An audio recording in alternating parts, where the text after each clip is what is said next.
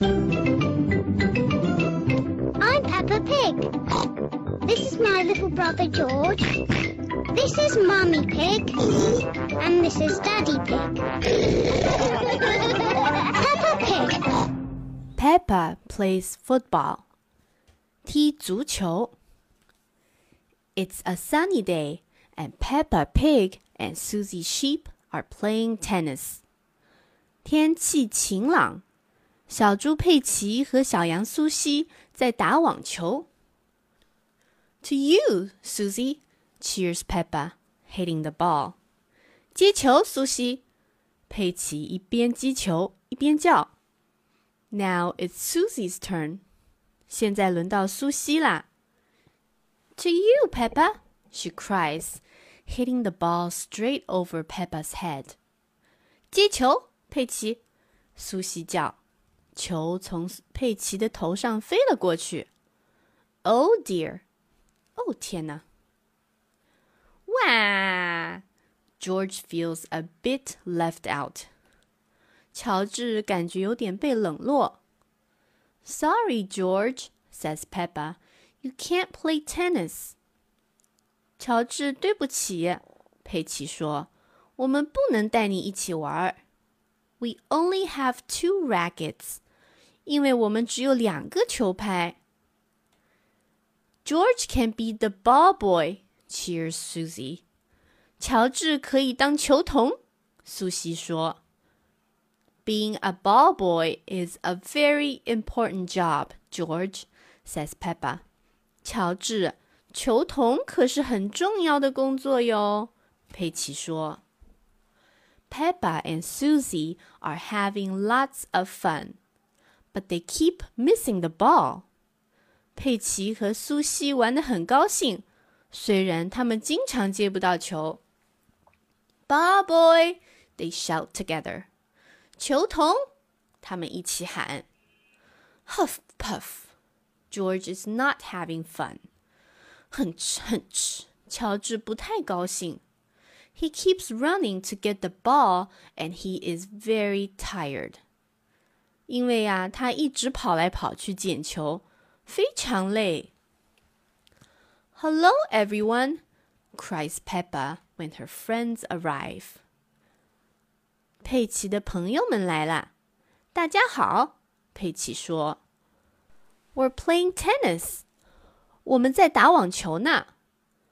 Can we play too? asks Danny Dog. 我们也可以一起玩吗？小狗丹尼问。 There aren't enough rackets, replies Susie Sheep. 我们的球拍不够呀，苏西回答说。Let's play football then, says Danny Dog. 那我们来踢足球吧，丹尼说。Football, hooray! Everyone cheers. 足球，好棒！大家一起欢呼。 We can play girls against boys, says Peppa. 我们可以分组对抗，男生一队，女生一队。佩奇说。Each team needs a goalkeeper, says Danny Dog. 每个队都需要一名守门员。丹尼说。Me, me, shouts Pedro Pony. 我我，小马佩德罗说。Me, me, cries Rebecca Rabbit. 我我，小兔瑞贝卡说。Pedro Pony and Rebecca Rabbit decide to be the goalkeepers. 于是佩德罗和瑞贝卡当守门员。The boys' team will start, says Danny Dog. 男生队要开球啦，丹尼说。 Richard Rabbit gets the ball and runs very fast, right by Peppa Pig, Susie Sheep, and Candy Cat, and straight up to the 小兔理查德得到了球，他带球快跑，躲过了佩奇、苏西和小猫卡迪，直奔球门而去。Go! cried Danny and Pedro together as Richard Rabbit kicks the ball straight past Rebecca Rabbit and into the net. 理查德射门，球从瑞贝卡的身边飞过，落进球门里，得分！丹尼和佩德罗一起叫：“The boy is a winner!” Cheers, Danny Dog！男生队赢啦！丹尼欢呼。That's not fair.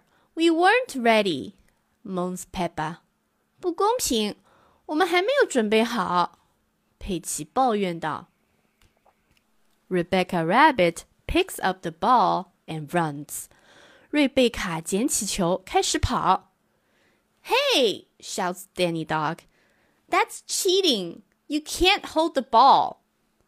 嘿，丹尼叫道：“犯规！你不能用手拿球。”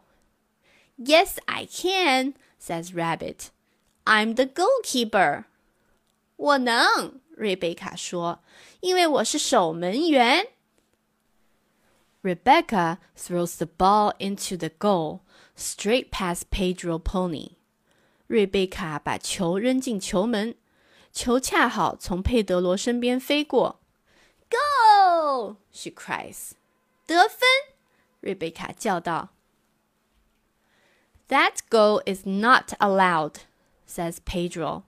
这个球不算，佩德罗说。Yes, it is, says Peppa. 算，佩奇说。No, it isn't, barks Danny Dog. 不算不算，丹尼咆哮着。What a lot of noise! snorts Daddy Pig. 真吵呀！猪爸爸说。I'll be the referee. 我来当裁判。The next team to get a goal will win the game. 从现在开始，哪个队先进球，哪个队赢。Richard Rabbit and George run off with the football, while everyone is still talking. 就在大家还站在那儿讨论的时候，理查德和乔治已经带着球跑了。Where's the ball?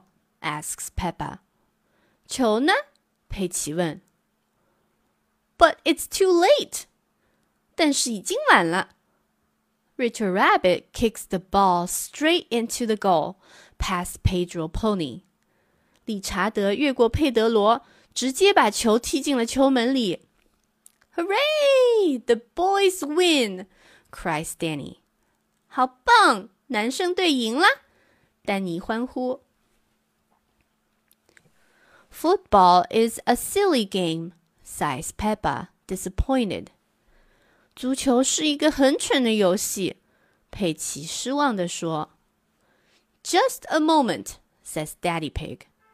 等一等，猪爸爸说。The boys scored in their own goal. That means the girls win.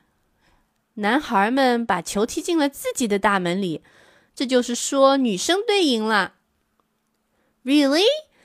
gasped all the girls. Hooray! 真的吗？女孩们欢呼，好棒呀！Football is a great game. Cheers, Peppa. 足球是一个伟大的游戏。佩奇开心地说：“哈哈哈！”Everyone laughs. 大家都笑了。The end. 想听更多小猪佩奇和其他英语绘本故事，请关注我的微信公众号“开开的一家”。This is Julia. I'll see you next time. Bye.